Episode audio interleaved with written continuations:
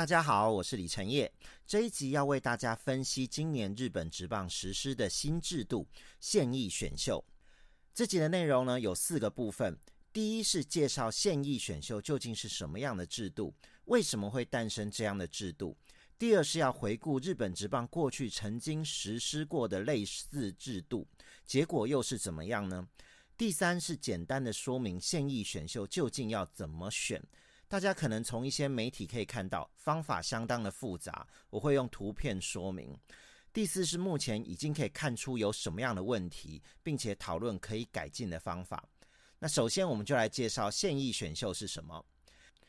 现役选秀的主要目的是为了促进球员流动，让可能没有出场机会的选手到新的球队找到发挥的空间，不至于被埋没。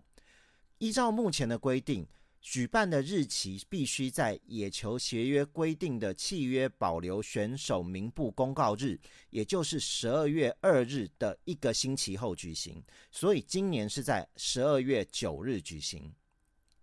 这个现役选秀有点像是强迫中奖了，每队必须提出至少两位选手进入被选择的名单。选人的方法很复杂，等一下会在第三部分详细介绍。大家在这边先记得一个原则，就是每队至少会被其他球队挑走一位选手，同时也会从其他球队获得一位选手。另外还有一个很重要的观念，虽然制度的名字叫做选秀，但是从规定的内容来看，官方是将这个制度视为球员交易。至于这个制度是怎么来的呢？最早是日本职棒的选手工会在二零一八年的七月提出来的，促进球员的流动，一直是日本职棒选手工会在推动制度改革的时候很重要的方针之一。这个制度就是在这样的理念下出面出现的。最早是希望仿效美国职棒大联盟 MLB 的规则五选秀，达到增加球员流动的机会，能够人尽其才的效果。不久之后，他们向资方，也就是联盟提出来，获得了高度的赞同。大家要知道，日本职棒选手工会对于制度改革的提案，通常碰壁的状况比较多，因为他们太积极了。像是这样一开始就获得资方很正面回应的制度呢，并不是很常见。那么，因为劳资双方有高度的共识，原本打算二零二零年就开始实施。没想到出现了严重的疫情，连球季都没有办法好好进行，所以这个制度一路延到二零二二年才确定要实施。既然这个制度最初是想要仿效 MLB 的规则五选秀，那我们就先来看一下规则五选秀大概是什么样的制度。接下来介绍现役选秀的规定的时候，大家就能比较出差别在什么地方，甚至是差别有多大。规则五选秀固定是在每年十二月的冬季会议最后一天举行。选择的方法是从战绩差的球队开始，两联盟的先后顺序是每年轮流的。在选择球员上呢，除了两种球员不能指名以外，其他都可以选择。第一种是被放在四十人名单内的球员；第二种是根据年龄和年资计算，十八岁以下加入的球员在籍未满五年不能选。十九岁以上加入的成员，在籍未满四年不能选。在大联盟层级的规则五选秀，被指名的选手必须整季登录在二十六人的初赛名单当中。也就是说，球队不能够随便指名选手之后兵在小联盟，球队必须选择真的会派上用场的选手。如果进入球季觉得这个选手不堪使用，想要从初赛名单中移除的话，就必须把他还给原本的球队。其实仿效规则五选秀的概念，在日本职棒并不是第一次出现。接下来先为大家简单介绍过去曾经有的类似制度，特别是他们失败在哪里。一九七零年，日本职棒曾经创设一个很类似规则五选秀的制度，名叫选拔会议，规定在野球协约的第十四章条文，目前都还看得到，没有删除掉。选拔会议的进行方法是每个球团提出五分之一的支配下选手名单，提供其他球团选择。单数轮由战绩差的球队先选，偶数轮由战绩好的球队先选。两联盟的先后顺序是每年轮流，和新人选秀会议一样，选到所有的球团都放弃指名为止。不过呢，选拔会议有一个比较特别的地方，前两轮的指名选择的球队需要支付选手原本所属球队一笔选拔金，等于是一般球员交易的时候使用金钱交易的感觉。第三轮之后就不用付选拔金了。如果球队不想支付选拔金的话，可以跳过前两轮的指名，等到第三轮再开始指名。换个角度想，如果球队连选拔金都不愿意支付的话，等到第三轮才出手挑中了选手，其实也不会是多么优秀的等级。由于这个制度效果不如预期，选拔会议在历史上只有实施了三年。第十四章的条文在第一九七三年被冻结了，这也就是为什么大家现在仍然看得到条文，日职却从来没有再实施过选拔会议的原因。我们简单来看各个年度的指名状况：一九七零年有十四位选手被挑中，一九七一年有十七位选手被挑中，一九七二年只有八位选手被挑中，但是没有任何被选中的球员。到了新球队之后，成为稳定的主力选手。有些上场机会不多，很快就隐退；有些甚至根本上不了一军。极少数活跃的代表人物，大概只有一九七二年从巨人转到近铁的阿布成宏。不过呢，虽然条文在一九七三年就冻结了。二零零九年，日本职棒大幅重整野球协约的内容，开始实施的新版野球协约里面，仍然看得到这个第十四章。我个人觉得是因为哦，新版野球协约主要翻修的目标是日本职棒的组织架构，选拔会议这种已经常年不用的内容，不在必须处理的范围之内，所以就被跳过去了。然而这一章的规定呢，却比现在公布的现役选秀方式。更接近 MLB 的规则五选秀。如果真的要朝规则五选秀的方向走的话，其实只要修订选拔会议这章就可以了。可惜呢，目前日本职棒设计制度的根本想法并不是这样子。我们继续往下看就会明白了。后来在一九九零年，日本职棒设计了一个名叫选择会议的制度，内容也很类似规则五选秀。举办这个会议的原因是，一九八零年代中期，选手工会成立了。他们成立之后，就不断的向资方要求实施自由球员制度，也就是 FA 制度。所以资方就想出了一个不必实施自由球员制度，但是又能够让球员转队的替代方案。然而，同样的效果不彰，举办一年就停止了。后来，日本职棒就朝着设立 FA 制度的方向前进了。这个会议虽然日文的名称用了 “selection”，也就是选择这个字，然而实际上并没有选择的流程，单纯就是提供所有球团聚集的机会，大家把各自的名单摊开，讨论有没有可以交易的对象。不过会被列入名单的选手还是有一点限制，每队可以列出三十三人的保护名单。另外，进职棒未满三年的选手，其他球队也不能够要求交易。还有一点比较特别的是。可以由球员先向球队表示希望转队，球队再将他列入可交易名单里面。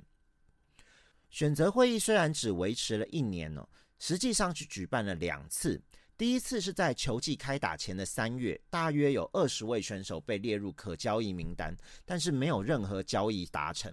第二次是在球季结束后的十一月，大约有四十位选手被列在名单里面，有三笔交易谈成。不过，三笔交易当中，只有从火腿队转到大荣队的老将岛田诚是主力级的选手，而且是一个明星选手。不过，当时已经他是他的生涯末期哦，隔年就宣布隐退了。另外呢，在选择会举办前呢，还发生了一个小插曲。大荣队的田园信一监督对媒体泄露了应该保密的选手名单，他也因此被罚了一笔钱。还有呢，从中日转队到近铁的小川中直，可能有些台湾的老球迷会有印象。他被交易之后，隔年完全没有上场，随后就被解雇了，然后又来到了台湾，进入当时刚成立不久的中华职棒。不过又是在球季中被解雇，之后就隐退了。好，接下来要进入我们今天的重头戏了。目前的现役选秀制度究竟要怎么选？这个制度，就连对于日本职棒制度很熟悉的我都觉得超级复杂。所以，如果大家第一次看不懂，没有关系，在这边我用深入浅出的方式为大家介绍。首先，我们要知道什么球员是可以选，什么球员是不能选的。这个制度是用排除的方式列了八种球员是不能选的。第一是野球协约规定的外籍选手，第二是签复数年合约的选手，第三是年薪五千万日币以上的选手。不过有一些例外，就是可以有一位五千万以上未满一亿的选手。那这些金额都是指未含税的金额。第四呢是曾经行使 FA 权利的选手，包括行使 FA 留在原队也算哦。第五是具有 FA 资格的选手，这两项是因为有行使过 FA 权利或者有 FA 资格的话，代表这位选手是可以自己选择要去哪边的，他自己就能够自由流动了，不需要靠这个制度来促进。第六项是预成选手。第七项是前一年的例行赛结束之后交易过来的选手，因为这种球员才刚交易来一年哦，表示交易来的球队还没有好好的使用它，所以限制不能够随便拿出来。最后呢是球季结束后才刚从育成升格为支配下的选手，这个是为了保护球团刚培养出来的选手。接下来呢就是整个选择的流程了，总共有三个重要的步骤。第一步是各队提出名单，各球团必须在十二月二号的下午三点前，也就是公告契约保留选手名单的时间之前，向联盟提出准备参加现役选秀的对象选手名单。名单当中需要有姓名、守备位置、契约情报的资料，其中最重要的就是契约情报。毕竟新球团可能要考虑薪水是不是在可以负担的范围，或者是 CP 值高不高等等的因素哦。接着，联盟会将所有球团的对象名单和资料交给各个球团的代表。那因为十二月九号就要举办了，所以各球团能够考虑要挑选哪位选手的时间，其实不到一个星期。第二个重要的步骤是选秀会开始的时候要进行预备指名，这个预备指名的结果会影响各队暂定的指名顺序。那么预备指名要怎么样做呢？各球团必须从先前拿到的对象选手名单当中挑选一位希望获得的其他球团选手，然后告知会议的议长，议长会宣布各个球团希望选手是谁。然后就要开始排指名顺序了。前面有说过，指名的方法很复杂。幸好日本的权威媒体日刊体育做了一个精简版的选秀方法流程图，用六个球团当例子，方便大家理解。我接下来就会用这张图来帮大家介绍。在预备指名的步骤呢，安排暂定顺位的方式是这样的：首先。将每个球团提出的希望获得选手，像是投票一样，整理出各个球团提出的选手有多少其他球队想要，从多到少排序，就是暂定的指名顺位。我们从这张图来看，A 球团和 C 球团希望获得 B 球团的一号选手，B 球团希望获得 A 球团的一号选手，D 球团希望获得 B 球团的三号选手，E 球团希望获得 D 球团的二号选手。F 球团希望获得 D 球团的一号选手，所以是 B 球团一号选手两票，三号选手一票，B 球团总计获得三票，是所有球团里面最多票的。所以正式指明的暂定顺位，B 球团就是第一位。那么低球团的两位选手各获得一票低球团总共获得了两票，所以暂定的顺位是第二位。那获得一票的 A 球团就是第三位。那么其他。票数都是零的三个球团要怎么分先后顺序呢？这个时候就是按照当年的新人选秀第二轮的指名顺序，也就是从战绩差的球队开始选。那这张图的设定是从战绩差到最战绩最好的 A 球团到 F 球团，所以 C 球团是第四位，E 球团是第五位，F 球团是最后一个选的。然后我们就要进入最重要的第三个步骤，也就是正式指名的步骤。正式指名的第一轮有两个大的原则，第一个是一定要选一位其他球团的选手，自己球队的选手也一定会被选走一位。第二个是预备指名的时候提出的希望获得选手，如果那位选手还没被挑走，而且他的所属球团也还没有任何球员被挑走，那么就一定得指名那位选手，这样也是一种保障啊。球团在预备指名的时候不会乱挑人。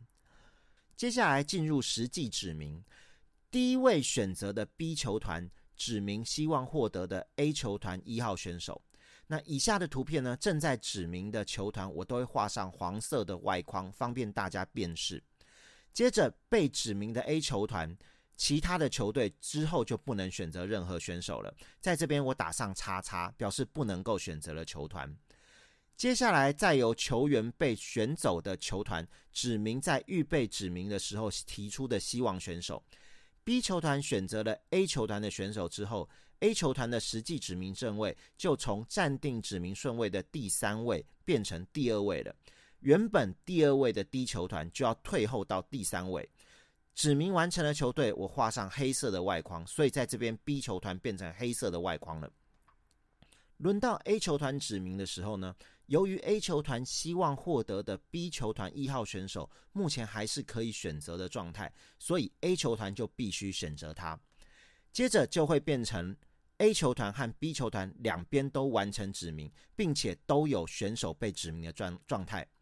而且 B 球团已经不可能再去指名其他球队的选手了。这时候就要从还没有指名过的球团里面，在暂定指名顺位中排最前面的开始进行指名。在这个例子里面，就是排在第三顺位的 D 球团了。D 球团在预备指名的阶段呢，原本是希望获得 B 球团的三号选手，但是 B 球团已经有选手被指名了，所以 D 球团不能选择 B 球团的三号选手了。这个时候，D 球团就可以从其他还没有选手被指名的球团，也就是 C、E、F 三个球团里面指名一个选选手。在这个例子，D 球团指名了 C 球团的选手，接下来就是重复前面的动作，换 C 球团进行指名。同样的，C 球团不能选择在预备指名的时候希望获得的 B 球团一号选手，因此他们改选择了一球团的选手。再接下来换一球团进行指名，一球团的顺位在图片的例子里面是第五位，相当于实际指名的倒数第二顺位的球团。这个时候就要再注意一项特别的规定：顺位第十一的球团必须要指名顺位第十二的球团的选手。所以在这个例子里面，一球团只能够选择 F 球团的选手。为什么要特别有这条规定呢？大家可以注意到。如果一球团选择了还可以指名的 D 球团的选手，那么所有的球团都会被画上叉叉。F 球团变成没有其他球团的选手可以指名了，所以需要强迫一球团只能指名 F 球团的选手，让接下来 F 球团至少有其他球团的选手可以指名。所以呢，最后就是由 F 球团来指名剩下唯一可以被指名的 D 球团，从 D 球团挑一位选手。从图片上方我另外标示的指名结果，大家就可以看到，每个球团都平均获得一位其他球团的选手，这就是第一轮的超复杂玩法。那么第一轮结束之后，就要进入第二轮，各球团可以自由选择要不要参加第二轮。这个时候的指名顺序就比较简单了，直接把第一轮的指名顺序反过来，并且扣除放弃指名第二轮的球团就是顺序了。而且呢。就算一开始没有弃权，参加第二轮的球团可以随时选择弃权。一个球团如果看到想要的选手被其他球团抢走了，就可以选择直接弃权，没有硬性规定参加第二轮就要一定再指名一位选手。不过还是有一些排除的规定，有三种选手是不能选的。第一种是第一轮或第二轮已经被指名的选手，这句基本上是废话，因为被选走了当然不能再选了。第二种是。第二轮已经被其他球团指名过的球团所属选手，简单来说，例如前面图片的例子，B 球团进入第二轮还有二号和三号两位选手。如果有球团在第二轮先指名了二号选手，其他球团就不能再指名三号选手了。第三种是第二轮的参加球团里面已经表示弃权的球团，他们的选手不能选。这个基本上也是想要一种公平啊，不能让弃权的球团没有挑人，结果选手就被挑走了。此外，现役选秀的正式指名，就只有进行两轮，等于是每个球团最多只能拿到两位其他球团的选手。在名单中列出超过两位选手让大家挑选的球团，最多也只有两位选手会离队，没办法指明很多其他队伍的选手，也没办法丢出很多不要的选手。最后再来介绍一些相关的规定啊，选手契约的让渡需要按照野球协约的规定执行。野球协约条文里面的选手让渡，就是我们俗称的球员交易。另外，指明球队不需要支付让渡金，但是必须支付移转费。这个移转费就是野球协约里面规定的，球员交易导致球员必须要搬家的时候需要支付的搬家费用。这个是有公定价的。从上面两项就可以看得出，我前面讲的，虽然名称有选秀两个字，但实际上官方对于这个制度的概念是球员交易。另外，毕竟，一九九零年举办选择会议的时候，曾经发生过泄露名单的事件，所以保密与义务的规定也特别有写出来。各球团对于名单的内容，除了自己指明的选手姓名之外，其他全部都要对外保密。而且不只是对外保密，球团内部也必须保密。只有会接触到这项业务的必要职员，可以知道名单的内容。介绍过目前现役选秀制度的内容和做法之后，最后就要为大家分析目前可以看到的明显问题以及可以改善的方式。首先是制度上面明显的问题，第一是由球团主动提供名单，已经失去了最初想要仿效规则五选秀那样自由选择的意义。就算某个球团想要其他球团的选手，还得要碰运气，看那位选手有没有被列入名单。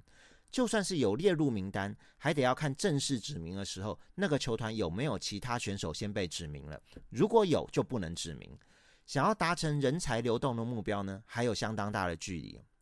根据日本媒体的报道，选手工会目前已经准备好之后和私方要协商，改为球团提供保护名单，名单之外的选手都能选的状况，比较接近规则五选秀的方法。第二项是限制不能指明的条件太多了，可以挑的范围一开始就变得很狭隘，而且像是限制预成选手不能选，就很可能出现法律漏洞。如同现在某个球团把很多受伤的一军级选手都改为预成选手，美其名叫做养伤，但是大家都觉得那个是为了争取 FA 球员的时候，预成选手不需要被放入保护名单，所以那些一军级的选手就不会被指名为补偿人选。不过，目前的现役选秀制度，这个漏洞是不会有的，因为名单是球团自己提出来的，球团当然不会选一定会用的选手出来。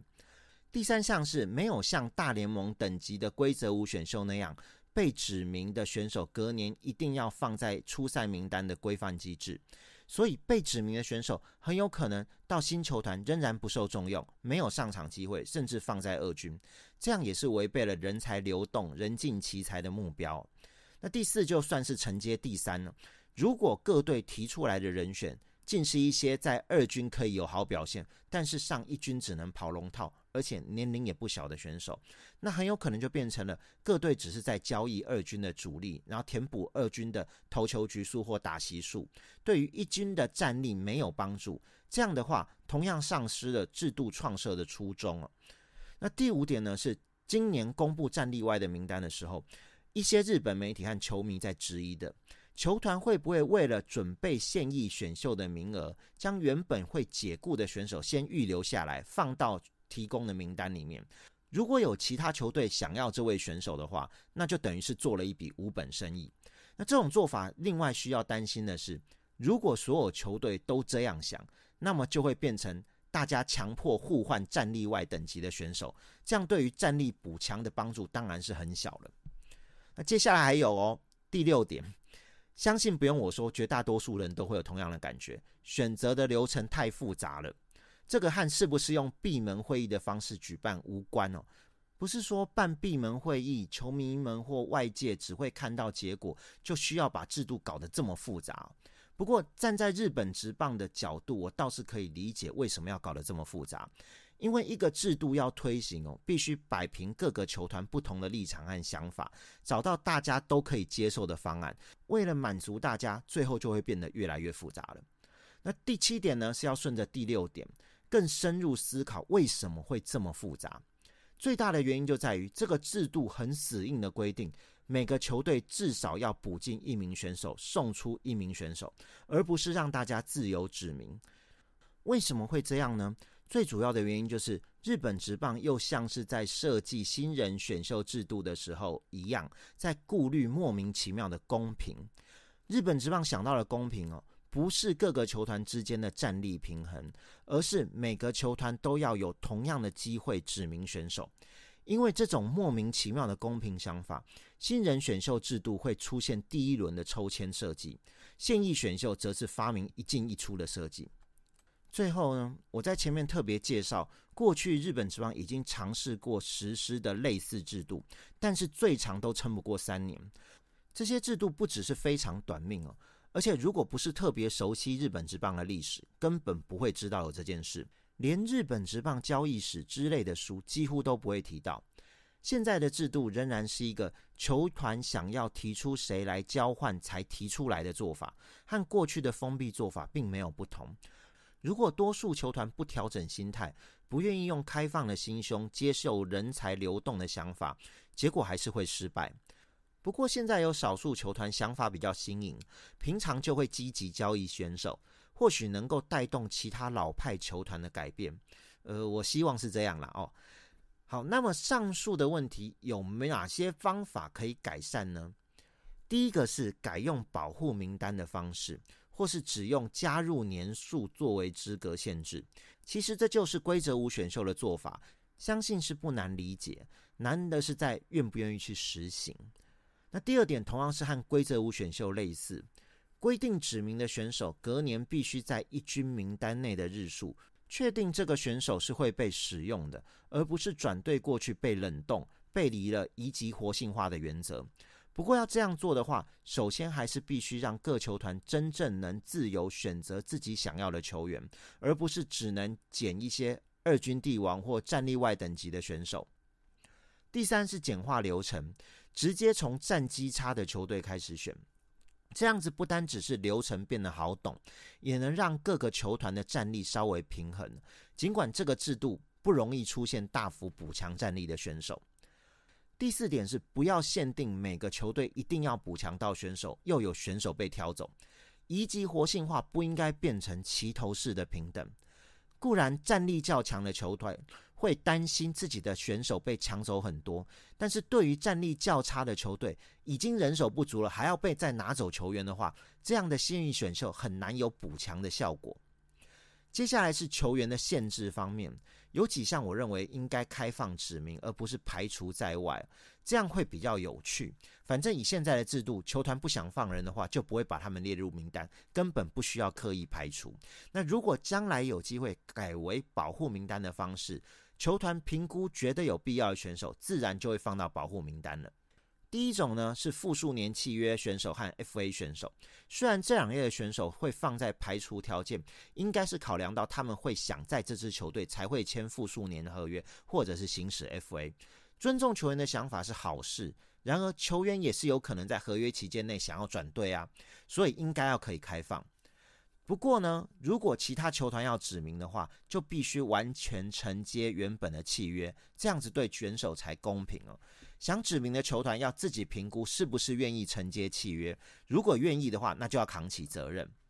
那第二种是高薪的选手，用年薪当排除条件，我觉得是很奇怪的状况。如果其他球队想要网罗薪资破亿的选手，认为对球队有需要而且负担得起的话，为什么不能指名？这个是很棒的人才流动啊。不过这一点也可以有另外一个想法：如果是高薪的选手，就算是被原本的球队认为是负担，可能有其他球队想要，那么原本的球队可以直接找机会去做球员交易，不需要拿到现役选秀来处理。第三种是洋将，那过去日本职棒曾经有洋将因为名额限制困在二军，只有交易到其他球团之后大爆发的例子。最有名的就是一九八八年从中日交易到近铁的洋炮 Brian，台湾翻译是布莱安或布兰德。这样讲，大家很多人就可能就知道了。他后来不止拿下全垒打王，成为日职史上著名的洋炮。第一个打中东京巨蛋屋顶的扩音器，依场地规则判定为全垒打的记录，就是他创下的。第四个是玉成选手，当然我们也可以理解玉成选手不能选，是考量有些球团很认真在培养年轻选手，如果养出来马上被抢走，确实是很不公平。然而，玉成制度被胡乱使用，把降为玉成选手当作是一个避免选择的法律漏洞，也是必须要处理的。这个时候就可以考虑限定年资，入团后多少年的育成选手才能选，或是规定曾经是支配下球员被转为育成选手的就可以选。